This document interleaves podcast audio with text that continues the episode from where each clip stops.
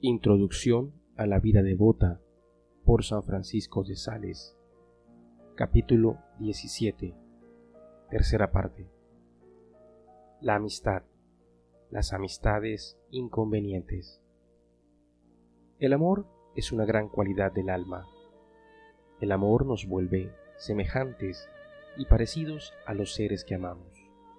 El profeta Oseas se quejaba de que nuestro error consiste en querer dividir nuestro corazón entre los amores buenos como el de Dios y los amores malos que nos apartan de Él.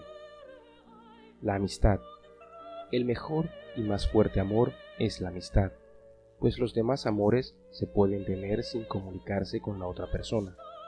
Pero la amistad exige comunicación, y de ahí también que el gran peligro para la amistad es la concupiscencia, el fuerte deseo de satisfacer los instintos sensuales.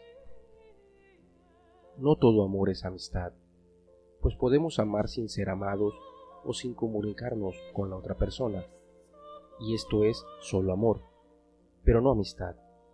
Para que haya amistad, el amor tiene que ser recíproco, de una persona a la otra y viceversa. Y cada persona debe saber que la otra persona sí la ama, porque si no lo sabe, allí habrá solo amor, pero no amistad. Así que para que haya amistad debe haber alguna comunicación entre las dos personas. Grados de la amistad. El valor de la amistad depende de lo que se comunica el uno al otro. Si lo que se comunican son bienes falsos, la amistad es falsa. Y si lo que se comunican son bienes verdaderos, la amistad es verdadera. Cuanto mejores sean los bienes, que las personas se comunican, tanto mejor es su amistad. Así como la miel extraída de las mejores flores es la más provechosa, así la amistad que comunica bienes hace bien. Pero así como la miel que se saca de ciertas flores venenosas produce mareo y enfermedades mentales, también la amistad que comunica maldades hace un gran daño a la persona. Los santos recomiendan que tengamos especial cuidado para no contraer amistad con personas que pueden poner en peligro nuestra castidad o llevarnos a dar mal ejemplo, y nos aconsejan hacernos esta pregunta. A la hora de nuestra muerte, ¿qué amistades desearé haber tenido y qué amistades desearé no haber tenido? Amistad sensual. Si lo que comunica la amistad es solo gozo sensual, eso no es amistad racional, sino solamente amistad animal.